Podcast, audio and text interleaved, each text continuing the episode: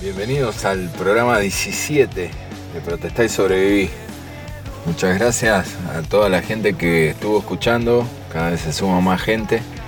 Y bueno, muchas gracias por tomarse el tiempo, sobre todo en esta, en esta realidad que estamos viviendo, que la verdad que hay demasiadas alternativas y tan poco tiempo como para poder elegir. Entonces dedicarte 25 minutos, 30 minutos en escuchar lo que dice otro tipo y tratar de después generar algo como para que vos busques tus propias alternativas me, reconforta bastante.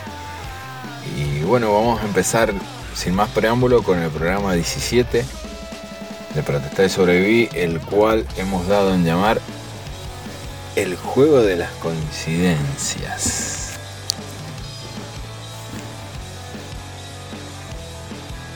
El juego de las coincidencias.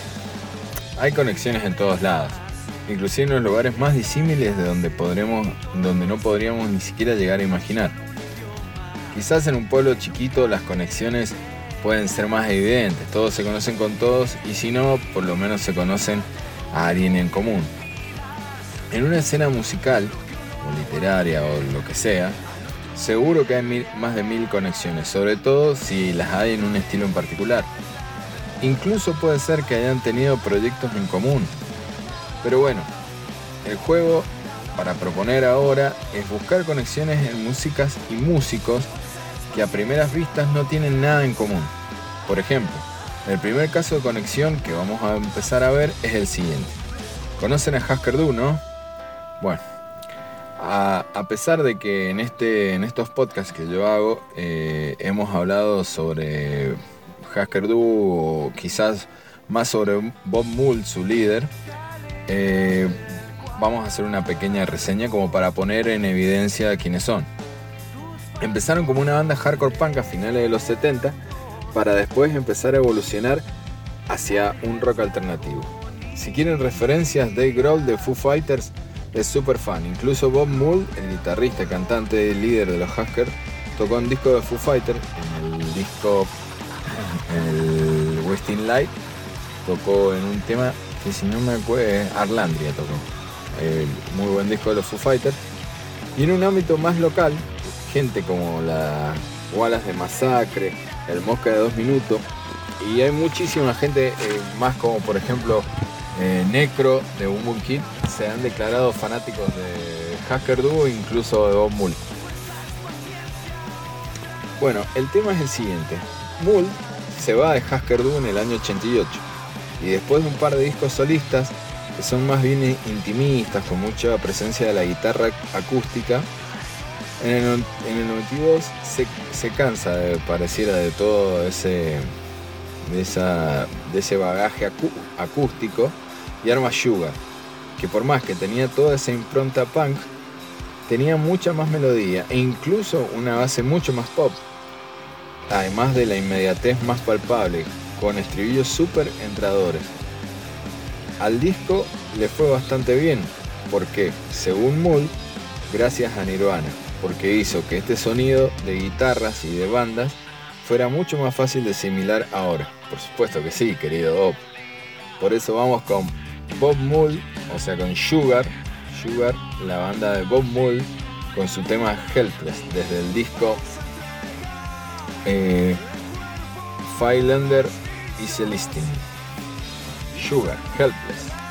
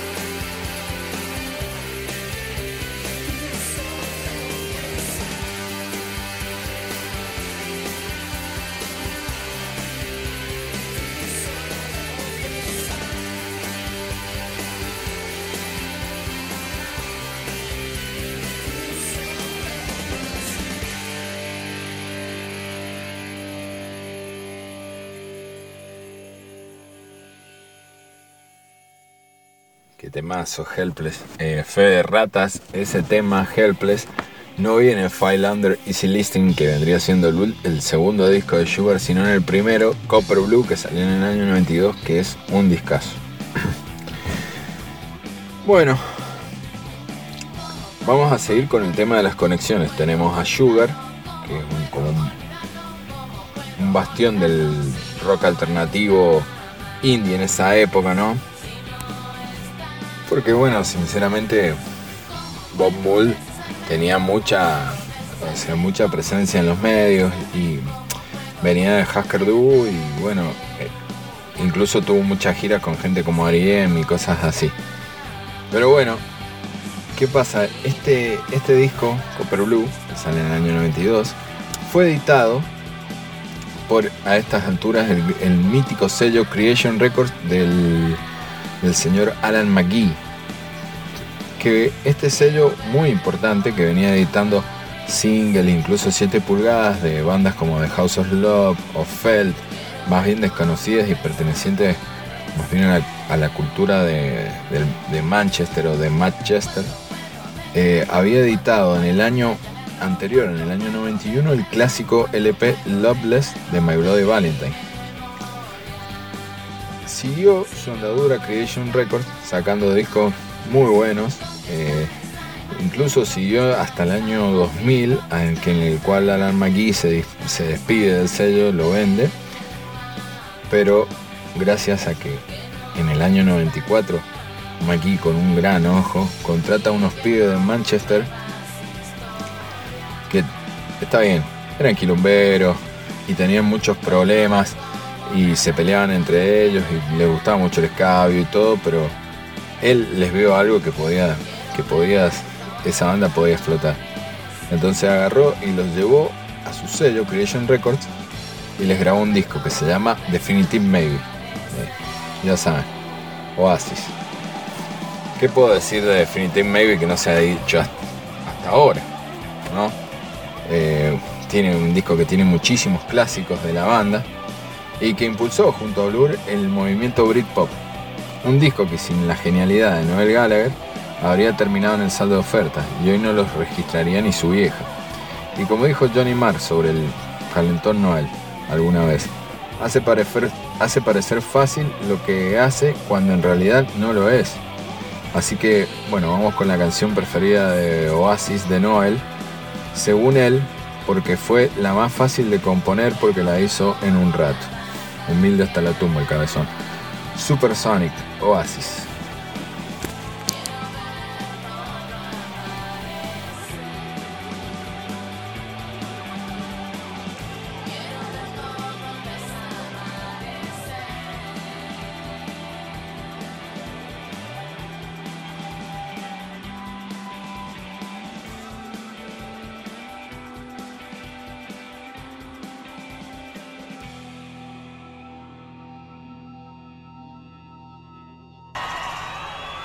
Supersonic.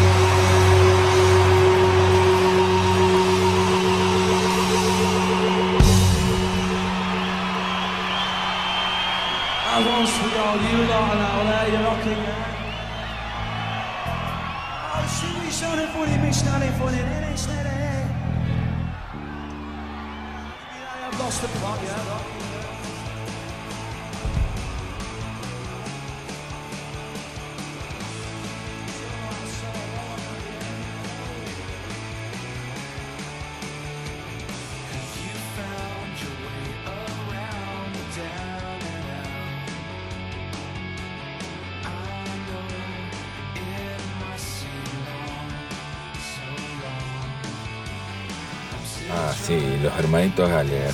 Qué quilomberos hermosos. Y cuando en otras bandas era difícil creer la actitud pendenciera, en estas bandas, en esta banda era la posta.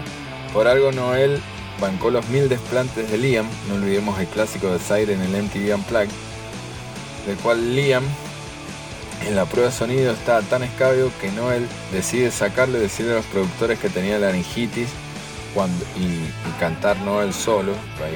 Y si ustedes ven el, recital, Liam está en uno de los balcones, escabio, puteándolo a Noel, insultándolo. Bueno. Noel se cansa y se va. créanme que me parece que es una de las mejores decisiones que tomó en su vida. Pero bueno. Otro guitarrista que se hinchó los huevos es Richie Robinson, de los Black Crows.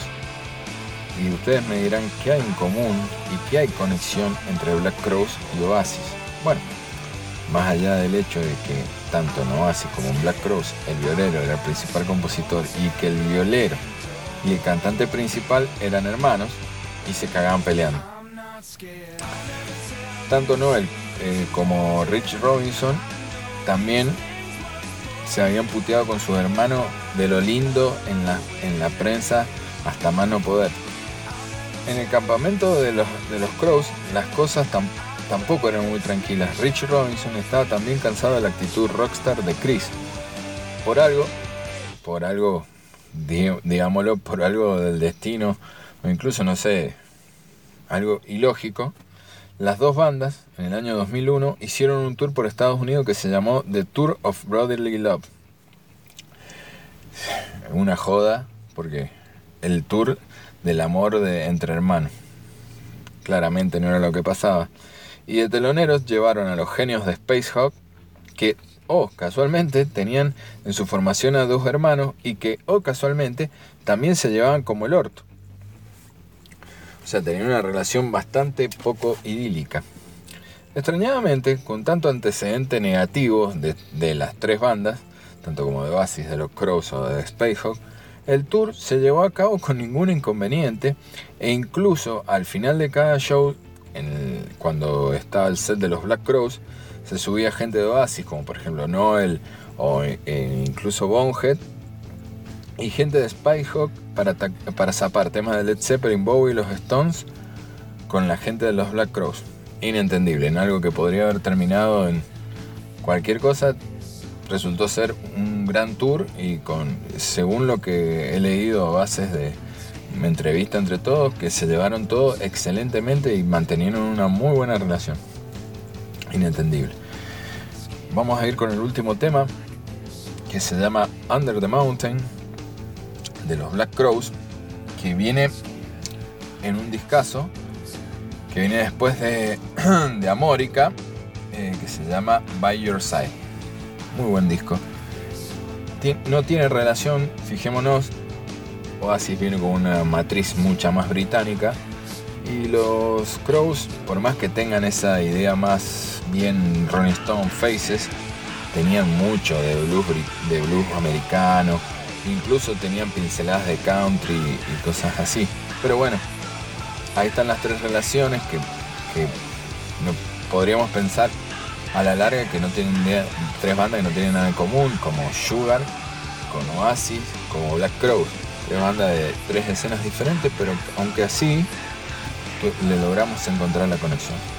Muchas gracias por escuchar. Este fue el programa 17 de Protestar y Sobrevivir. Nos vemos en la próxima. Cuídense. Saludos.